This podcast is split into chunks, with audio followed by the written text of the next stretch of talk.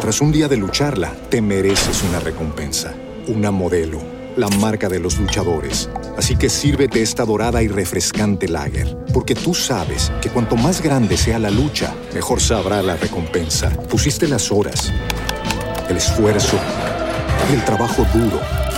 Tú eres un luchador y esta cerveza es para ti. Modelo, la marca de los luchadores. Todo con medida, importada por Crown Imports, Chicago, Illinois. As humans, we're naturally driven by the search for better. But when it comes to hiring, the best way to search for a candidate isn't to search at all. Don't search, match with Indeed. When I was looking to hire someone, it was so slow and overwhelming. I wish I had used Indeed. If you need to hire, you need Indeed. Indeed is your matching and hiring platform with over 350 million global monthly visitors, according to Indeed data, and a matching engine that helps you find quality candidates fast. Ditch the busy work. Use Indeed for scheduling, screening, and messaging so you can connect with candidates faster. And Indeed doesn't just help you hire faster. 93% of employers agree Indeed delivers the highest quality matches compared to other job sites, according to a recent Indeed survey. And listeners of this show will get a $75 sponsored job credit to get your jobs more visibility at Indeed.com slash podcast. That's Indeed.com slash podcast. Terms and conditions apply.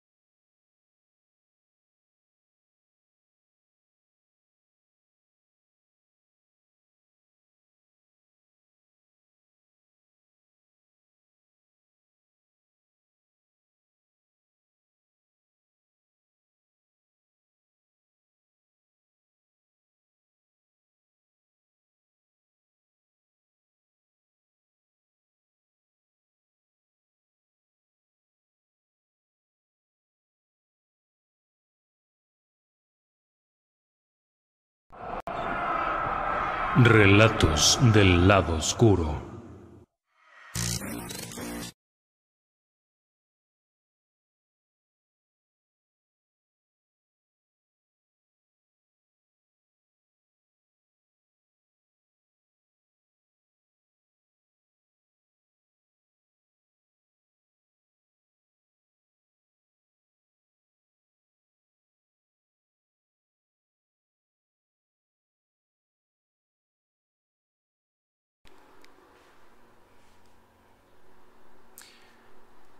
Bienvenidos.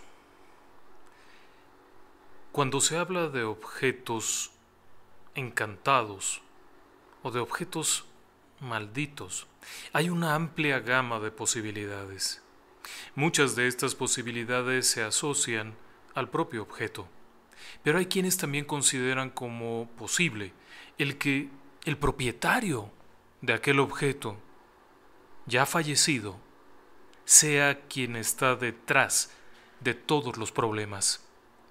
Es una temática que depende mucho de la creencia de cada quien. No es asunto que se pueda demostrar a través de la ciencia o a través de una investigación formal. Prácticamente lo único que se tiene, como tal, son las descripciones y los relatos de las propias personas que lo han vivido. Eso lo hace ser interesante por muchas razones, pero sobre todo, no deja de ser un poco atemorizante. Déjeme que lo lleve un poco atrás en el tiempo. Es el año 2004, hace 16 años. Más particularmente, es el 26 de diciembre de 2004. Muchas personas quizá no lo recuerden, pero el 26 de diciembre de 2004, un terremoto de 9.1 grados ocurrido en las profundidades del Océano Índico prácticamente acabó con la costa tanto de eh, Sumatra, Malasia, la India, Tailandia. Aquello fue una catástrofe que cobró la vida en minutos, minutos, de 200.000 personas. ha sido registrado como uno de los desastres más importantes de la historia. Ha habido otros, claro, pero el terremoto y el subsecuente tsunami serán recordados por la devastación que causaron. Las gigantescas olas acabaron con la vida en muchas zonas. Zonas como Bandaché, Phuket y otras muchas áreas cercanas y algunas de ellas no tan cercanas al epicentro del sismo, fueron barridas por un tsunami, una ola de agua salada, imparable. El tsunami no es una ola de 40 metros de altura impresionante, no. Es una ola quizá de 2 o 3 metros. Pero son 2 o 3 metros por 40 kilómetros de ancho. Así que una vez que llega a la costa, continúa empujando y empujando tierra adentro, barriendo con todo lo que encuentra. Las imágenes del tsunami de Phuket fueron impresionantes. Testigos que estaban allí, principalmente turistas extranjeros, dieron cuenta de cómo la gigantesca masa de agua comenzó a arrastrar a las personas, las construcciones, los vehículos, los árboles, y después todos los escombros en conjunto continuaron empujando tierra adentro. Lo que en un principio era una ola de agua de mar se fue convirtiendo en una masa similar a una especie de lahar. Tierra, piedras, animales, restos de automóviles, restos de casas, personas, árboles, todo arrastrado con un ímpetu imparable, kilómetros tierra adentro. La región, particularmente de Bandaché, Phuket y otras islas paradisíacas, son zonas muy bajas, que apenas alcanzan unos dos o tres metros sobre el nivel del mar. La ola era imparable.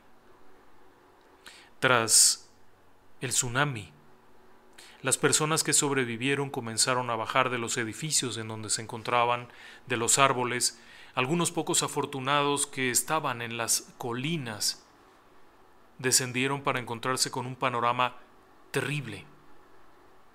Los cadáveres estaban revueltos con lodo, con trozos de casas, dentro de automóviles, por todas partes. Miles de ellos. La confusión era tremenda. Las autoridades locales de estas regiones no podían atender realmente la situación. Tenga en cuenta que la comisaría por ejemplo, de Phuket, fue destruida por el tsunami junto con los ocho policías que allí estaban. La única opción era el gobierno central que mandara auxilio, pero este tardaría dos o tres días en llegar porque, además del tsunami, había habido daños importantes por el sismo. El terremoto de 9.1 grados, uno de los tres más grandes que se hayan registrado en la historia. Por supuesto, esto significó que no hubiese rescatistas, no hubiese quien recogiera los cuerpos, no hubiese quien ayudara a los heridos, y muchos de ellos continuarían muriendo durante los días siguientes. Pero además de esto, comenzó a ocurrir algo terrible. Las personas que habían sobrevivido, horrorizadas por todo aquello, traumatizadas, buscaban refugio en alguna parte.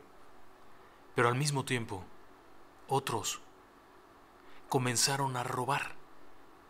Sí, aunque usted no lo crea, muchísimas personas comenzaron a despojar los cadáveres de lo que pudiera tener valor. No era raro, según las descripciones hechas a la BBC de Londres por varios turistas ingleses, no era raro ver personas que merodeaban entre los escombros localizando cadáveres y una vez que los localizaban, buscaban a ver si tenían algo. Normalmente una billetera, un reloj, unos lentes que tuviesen en alguna parte. Después esto se fue hacia los propios despojos, los vehículos que habían sido destruidos por el tsunami. Adentro podían tener cuerpos y era fácil recuperar cosas de ahí.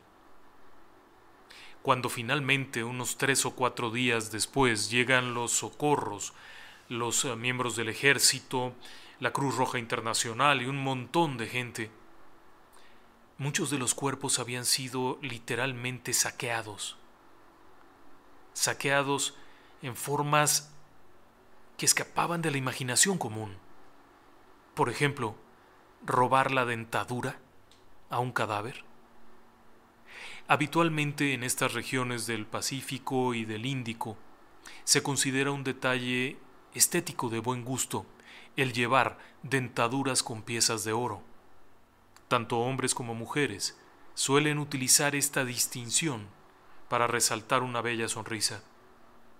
Muchos cuerpos fueron encontrados con las dentaduras destrozadas. Esto significa que con un martillo, unas pinzas, algo, rompían los dientes para extraer las piezas que tuvieran forro o que de hecho podían ser completamente de oro. Cuando finalmente las autoridades toman el control, llegó a ocurrir que algunos de estos uh, ladrones y merodeadores fueran abatidos por las propias autoridades, pero muchos otros escaparon, llevándose consigo un botín. Quizá un botín que no valía gran cosa. Con el paso de los días, las semanas, las cosas no vuelven a la normalidad, no hay manera de que vuelvan a la normalidad. Había sido devastado todo. Pero los cadáveres han sido recogidos en su gran mayoría y sepultados, los despojos están siendo retirados. Y, de pronto, comienzan a surgir historias muy raras. La región es una región con varias religiones activas. Algunos son cristianos, algunos son budistas, hay también religiones eh, particulares de las regiones. De pronto, algo que se reportó fue la llegada de individuos que pedían ayuda para ser eh, salvados de fantasmas que los perseguían. Sí. Por lo menos aseguraban ser perseguidos para vengar su propia muerte. Las descripciones eran muy variadas. Había quien narraba haber sido perseguido por una persona extranjera. Había quienes aseguraban haber sido perseguidos por varios ciudadanos de la región. Eran descripciones muy raras. Algunos de los testimonios fueron plasmados por los propios eh, taxistas que seguían haciendo servicios dentro de la localidad. Otras fueron narradas por ministros de culto. Sí, ministros religiosos locales quienes atendían a personas que pedían ayuda espiritual. Conforme pasaron los días, la situación derivó en que por lo menos en uno de los pequeños eh, monumentos que se habían erigido para las víctimas comenzaran a aparecer objetos personales en un principio se pensó que almas caritativas y personas bondadosas habrían llevado cosas que encontraban por ahí tiradas. Por ejemplo, una cartera, un reloj fino, algo, tenis, cosas de vestir, que de pronto aparecían ahí lo mismo en la puerta de la iglesia cristiana. Hay una iglesia que no es católica, sino cristiana, evangélica, y en la puerta aparecían objetos que definitivamente habían pertenecido a alguien eh, en algún momento y que probablemente estaban muertos. Poco a poco se pudo, se pudo identificar que de hecho algunas de las cosas sí se podían seguir hasta una persona que había fallecido. Pero entonces ocurrió algo todavía más macabro. Comenzaron a aparecer los dientes que habían retirado de los cadáveres. No se trataba de una enorme cantidad, pero de pronto junto a un reloj y a unos objetos personales aparecían dos dientes de oro. Evidentemente, no se trataba de almas caritativas que estuvieran devolviendo objetos que habían encontrado. Se trataba de aquellos ladronzuelos y sabandijas que habían estado merodeando durante los días siguientes a la tragedia y que, ahora, estaban devolviendo cosas, atormentados, por lo que a usted o a mí le parecería increíble, pero en aquel lugar así fue, atormentados por los fantasmas de las personas muertas. El fenómeno no solamente se detuvo ahí, toda la región fue marcada por una fenomenología paranormal muy rara. Durante mucho tiempo, los propios taxistas y la gente que conducía estos vehículos similares a una mototaxi no bajaban hacia la zona de la playa. Evitaban ir para allá de noche, por la cantidad de apariciones que veían. Numerosos uh, monjes y ministros de culto realizaron celebraciones especiales para ayudar a aquellos espíritus a seguir su camino. Las narraciones eran espantosas, algunos narraban ver familias completas, y al momento de acercar las luces del automóvil como para ofrecer un servicio de traslado, las imágenes se deformaban y desaparecían. Pero, aparte de esto, los testimonios que se filtraban de algunos de los delincuentes que estuvieron operando después de la catástrofe eran similares. Hablaban de despertar en la madrugada y de pronto observar a los pies del lecho donde duermen a varias personas viéndolos, con sus caras deformes, con sus caras dañadas, sus cuerpos sucios, la ropa desgarrada, precisamente por la catástrofe. Tiempo después, comenzaron a ocurrir cosas todavía más raras como la muerte de alguno de estos ladronzuelos a mano propia, suicidas, y a descripción de personas cercanas era tal el miedo, la zozobra, la desesperación de no poder quitarse de encima aquellas imágenes y aquellos espantos que terminaron de plano suicidándose. Los testimonios en esta región son muy variados. Se refieren a un tipo de aparición vengativa que se está desquitando de lo que ocurrió, mientras que otros se limitan a pedir ayuda, haciéndose notar en ciertos lugares, en ciertos puntos donde pudieran ser socorridos. Han transcurrido 16 años eh, y pico de aquella tragedia, casi 17. Las huellas en buena medida se han borrado, los nuevos hoteles, construcciones, cabañas están en pleno auge, bueno, estaban hasta hace unos meses antes de la famosa cuarentena. Pero algo ha quedado ahí. Todavía, hoy, diversos investigadores del fenómeno paranormal que han viajado a aquellas regiones y han tenido el cuidado de preguntar a los taxistas y a la gente local acerca de los fenómenos, han reportado que los fenómenos siguen ocurriendo y que, muy entrada la noche, resulta poco frecuente encontrar quien vaya hacia la zona de la playa, por temor a los fantasmas. Si usted me lo permite, vamos a un breve corte, regresamos enseguida.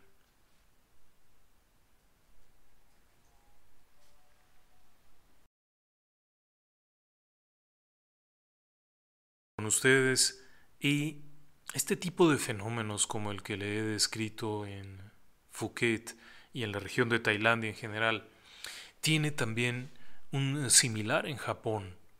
En Japón, años después, ocurrió otro suceso terrible y de la misma manera hubo una destrucción masiva.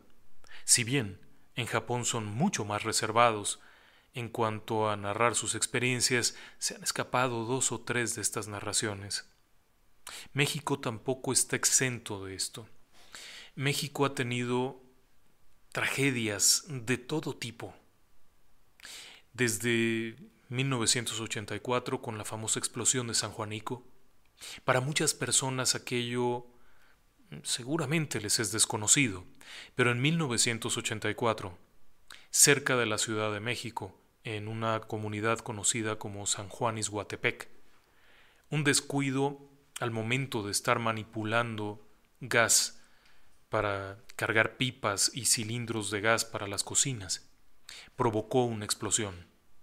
El problema es que toda la zona estaba repleta de estaciones de gas LP.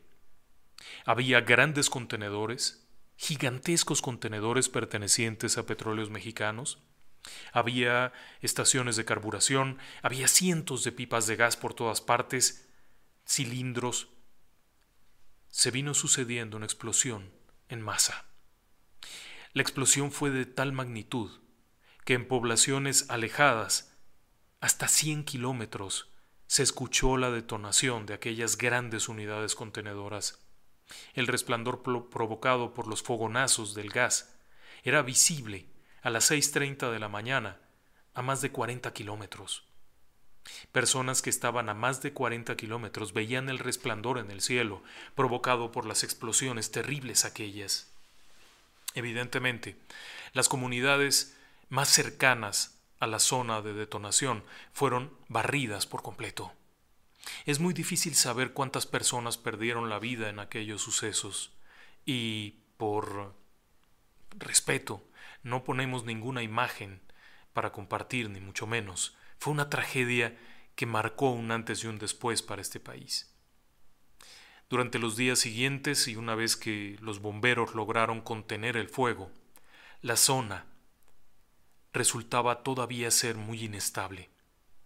Había riesgo de nuevas explosiones, había grandes cantidades de gas todavía dentro de los contenedores, muchos bomberos habían perdido la vida también durante los ah, incendios, la zona no era segura, por lo que se optó por enviar al ejército mexicano.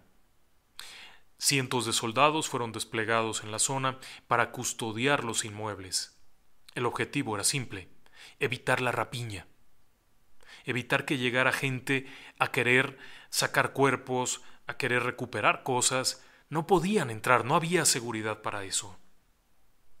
El ejército hizo una tarea importante en aquel momento. Y ahí es donde se filtra una historia muy rara. Una historia que tiene que ver con esto mismo de lo que hemos estado platicando. Uno de los hombres que estuvo ahí destacado fue avisado la mañana de la explosión después de un par de horas. Se encontraba en el cuartel cerca de la Ciudad de México cuando le informaron que tenía que armarse, como le llaman ellos, y constituirse en el patio. Esto significaba presentarse en un área, le entregarían un arma, le pondrían un casco, lo subirían a un camión y lo mandarían para allá. Cuando llegó al sitio, le indicaron un perímetro donde tendría que estar y no debería de moverse de ahí. Simplemente obedeció. Sí, señor, se cuadró y se quedó ahí. Pasado un rato, la instrucción era muy simple. Nadie entra. Y ahí se quedó. Pasado un rato, él vio a unas personas salir de una casa. En ese momento, su primera impresión fue, no tienen que estar aquí. Las personas se veían bien, aun cuando todo estaba destruido a su alrededor. Las casas de tabique, block, habían sido quemadas en su totalidad, partes de los muros habían sido colapsados, lo que había dentro se había incendiado, había automóviles, camionetas, camiones, todo lo que había dentro estaba quemado. Algunos cuerpos habían sido recuperados de la propia vía pública, en donde los había alcanzado el fuego y los había carbonizado. Sin embargo, cuando este soldado ve salir de la casa esas tres personas, las ve normales. Ve que salen un hombre, una mujer, y un chiquillo de unos doce o trece años. Era reconocible. El hombre era un hombre muy gordo, muy grande, la mujer el niño. Inmediatamente se pone en guardia y grita Alto ahí. ¿Quién vive? Las figuras aquellas siguen moviéndose por lo que este hombre grita cabo de guardia, es decir, llama a su cabo, a su oficial inmediato, para ver qué se hace. Cuando el cabo llega, le indica que había tres personas ahí. Acto seguido se acercan al lugar, pero no ven nada fuera de sí. En la calle no se ve el eh, polvillo, aquel espantoso negro que quedó el hollín. No está alterado, lo que significa que nadie ha pasado por ahí. El cabo le indica que permanezca en su puesto y que espere. Después de un rato, vuelve a llamarlo cabo de guardia. Cuando se acerca le vuelve a indicar, acabo de ver a las personas estar allá. Vuelven a ir hacia esa dirección, pero nuevamente no encuentra nada. La situación se vuelve inquietante, por lo que deciden echar un vistazo dentro de aquella casa, o lo que quedaba de la casa. Efectivamente, y tal como usted lo supone, en el interior se encontraban tres cadáveres. Los tres cadáveres estaban en una misma habitación. Probablemente cocina, desayunador, estarían tomando el desayuno, cuando se dio la explosión que los abatió inmediatamente. Los tres cuerpos correspondían muy bien a lo que había descrito este hombre. Asustado, molesto, preocupado, se salió de ahí, esperó afuera, parado. Cuando salió el cabo le indicó que volviera a su puesto, de mala manera, que se retirara inmediatamente y volviera a su puesto. Este muchacho se quedó parado el resto del día ahí, y no sería sino hasta unas dos horas después que vio al cabo salir de esa misma casa. Tras cuadrarse, el cabo siguió su camino. La historia terminaría ahí, a no ser por un detalle interesante que narraba este soldado cuando algún tiempo después, de hecho, después de aquel suceso, se retiró. Sí, simplemente se retiró, no pudo más, fue demasiada la impresión y todo. Pasados unos meses, estaba cerca de las instalaciones militares, en una parada de autobús, cuando lo saluda una persona. Se da la vuelta y apenas reconoce a la persona que lo está saludando. Era el cabo, el cabo de su pelotón, el hombre que había estado con él en aquella desgracia, estaba ahí, pero no era el hombre que él recordaba. Él recordaba a un hombre de un metro ochenta, robusto, pelo muy corto, la mirada adusta, severo, fuerte, atlético. Y lo que estaba enfrente de él era más bien un esqueleto con una delgada capa de piel. Los pómulos, los dientes salidos, las mandíbulas dañadas. Se acercó a saludarlo y le preguntó si podría invitarle aunque fuera un refresco. Con gusto, este muchacho no le guardaba ningún rencor, ni mucho menos. Le invitó algo de comer. Estuvieron platicando un rato. Lo que le platicó en ese momento, creo yo que es difícil de olvidar. De acuerdo con lo narrado por este hombre, cuando finalmente se quedó solo en la casa donde estaban aquellos cuerpos, echó un vistazo. Bajo la idea aquella antigua de que donde chilla el muerto es que hay dinero, comenzó a mover cosas. No era tan complicado. El flamazo había sido fulminante y rápido. Los incendios posteriores habían sido eh, breves, por decirlo así. Así que no costó mucho trabajo tumbar un par de puertas viejas dañadas por el fuego, mover una cama y objetos que no se habían quemado. Y ahí encontró no solamente algunas monedas, una bolsa de monedas, sino también algunas joyas y detrás de lo que pudiera ser una caja de lámina o algo así, encontró también dinero. Contento con el hallazgo y después de esconderlo en el uniforme, faltando a la más mínima cordura, salió de ahí. Según contaban, durante los meses siguientes comenzó a ser perseguido por los fantasmas de aquellas personas. No eran los tres, simplemente era uno, un hombre que se le aparecía, primero en sueños. Durante el sueño, mientras dormía, aparecía una y otra vez. La imagen era terrible. Mientras este soldado estaba durmiendo, venía él en sueños la imagen del hombre quemado, con la carne cayéndose, la piel toda hecha como si fuera la piel de una cebolla, sin cabello, con los ojos heridos, para decirle cosas. Después, aquello ya dejó de ser un sueño. A mitad de la noche, de pronto, despertaba, no podía respirar, como si tuviera un calor tremendo.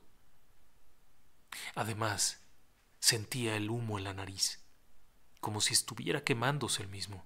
Y ahí estaba otra vez la imagen, cada vez más deteriorada, cada vez más descompuesta, con la piel cayéndose. Se cambió de casa, se fue a vivir a un lugar, se fue a vivir a otro, contrató a alguien que le hiciera una limpia, alguien que le hiciera otra limpia, un saumerio, una serie de rezos. Nada. Poco a poco se fue consumiendo. Según decía este muchacho, cuando él lo vio, se veía como si fuera una persona muerta que camina. Nunca supo más de él, no supo cuándo murió, no supo nada.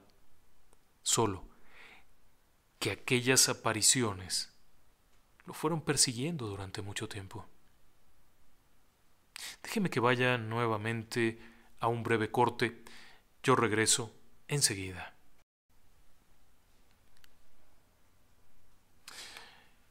En esta misma temática, no siempre se trata de bandidos y de delincuentes quienes roban cosas y demás. A veces los objetos no han sido robados y sin embargo las personas a las que pertenecieron y que han muerto están ahí.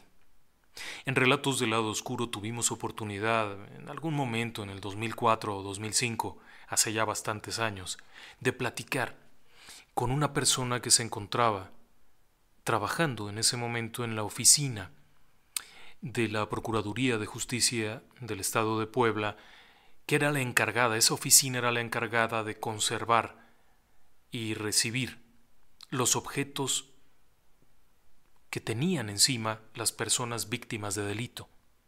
En pocas palabras, todas las cosas que llevaban encima los cadáveres, que eran recuperados por la Procuraduría, se resguardaban en este lugar. Algunos de estos objetos eran objetos muy personales, como por ejemplo anillos, una cadenita con el nombre de una chica, una pulsera para tobillo, la ropa, todos estos objetos que podían ser parte de una investigación eran conservados asignados a una gaveta con un número de identificación relativo a la investigación previa. Muchos de estos objetos conservaban manchas de sangre, restos de fluidos, eh, eran pruebas. Algunos de los objetos incluían, por ejemplo, fotografías personales que las personas víctimas de delito llevaban consigo. Era una cantidad bárbara de cosas. Sin embargo, ahí no estaban los cuerpos. Los cuerpos estaban en la morgue y si no había una reclamación del cadáver, eran enviados a un depósito, en donde se conservaban y demás. Pero los objetos personales eran llevados ahí. Esta persona, esta chica con la que tuvimos oportunidad de platicar en aquellos años, nos contaba que en cierto momento comenzaban a ocurrir cosas raras cuando ella ingresó en esa área, recién graduada de la licenciatura en leyes, llegó como persona común y corriente y le tocó el turno de 24 horas por 24, es decir, entraba a las 8 de la mañana de un día, salía de trabajar a las 8 de la mañana del día siguiente. Durante el primer día, todo iba perfectamente bien, hasta que llegó la noche. De pronto, a mitad de la noche, notó que sus dos o tres compañeros que estaban ahí, al igual que el custodio armado que siempre estaba en la oficina, repentinamente salieron juntos a fumar, sin decir nada. Instantes después, ella comenzó a oír a alguien que lloraba dentro del almacén de resguardo. Aquello era muy raro según nos contaba, porque no había más personas, solamente eran ellos. ¿Quién rayos lloraba?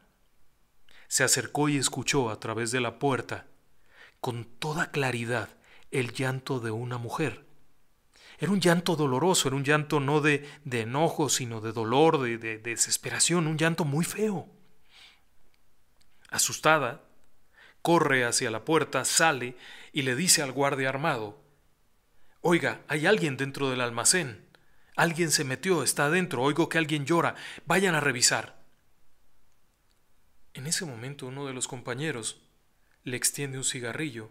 Le dice, perdón, pensé que sabías. Fuma. Espérate aquí afuera. No, no, es que hay alguien allá adentro. No, no hay nadie. No te preocupes, no hay nadie. Aún así, esta chica, pecando quizá de buena voluntad, de afán de cumplimiento del deber, decide volver y ella misma abrir la puerta, encender la luz y darse cuenta que aun cuando veinte segundos antes escuchaba el amargo llanto de una mujer, al momento de encender la luz ahí no había nadie. La bodega no tenía más que una entrada, no había ninguna ventana, no había ninguna salida. Ese inmueble estaba pensado para custodiar evidencia de delitos. Por lo tanto, había una cerradura, una puerta metálica, no había mucha forma de que alguien escapara sin ser visto. Decidió salir un momento, esperar, tomar el aire fresco, y entonces saber que allí, al caer la noche, normalmente había esas cosas. Pero no solamente eran ruidos, en ocasiones iba más allá. Por lo regular, se podía escuchar gente hablando, se podían oír golpes, objetos que caían, cosas que se arrastraban, pero sobre todo, el llanto cuando empezaban a oír golpeteos o repentinamente veían que algo pasaba, por ejemplo, una imagen borrosa de alguien que camina, como si fuese un fantasma. Entonces, resultaba el momento de salir a fumar un cigarrillo, de salir a la fondita de la esquina a cenar algo, de esperar. Después, quince, veinte minutos, se podía volver y otra vez en algún momento más de la madrugada había que volver a salir. No era tanto el miedo, sino la tristeza, la angustia, la depresión que provocaba aquello en los testigos. Durante el día, curiosamente, los fenómenos no eran perceptibles. Es muy probable que ocurrieran también, pero con el ruido de la calle, con la iluminación que se daba, con los sonidos ambientales, todos esos fenómenos pasaban desapercibidos en tanto que, muy entrada la noche, con las calles vacías, un absoluto silencio, aún los mínimos sonidos eran perceptibles. Ahí, ahí había objetos, cosas que pertenecían a alguien que había perdido la vida, pruebas de delitos. No significaba que quienes estaban ahí los hubieran robado, pero parecía como si de pronto aquellos objetos fueran la última cosa que detenía a estos espíritus en el mundo de los vivos y se aferraban a ello. ¿Qué le parece? Muchísimas gracias por habernos acompañado. Les invitamos a que visiten la página de Relatos del Lado Oscuro en Facebook, también la página de la estación que es la HRMX a través de Facebook y en nuestro canal de YouTube Relatos del Lado Oscuro. También les esperamos por ahí que tenemos cosas muy interesantes y a todos ustedes, muy buenas noches.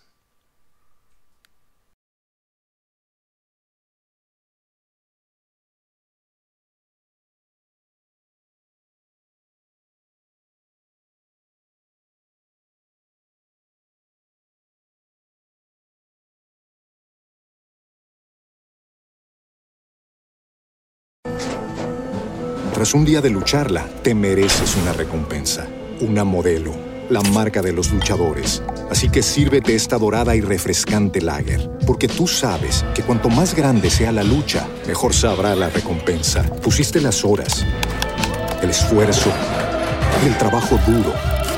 Tú eres un luchador y esta cerveza es para ti. Modelo, la marca de los luchadores. Todo con medida, importada por Crown Imports, Chicago, Illinois. As humans, we're naturally driven by the search for better. But when it comes to hiring, the best way to search for a candidate isn't to search at all. Don't search, match with Indeed. When I was looking to hire someone, it was so slow and overwhelming.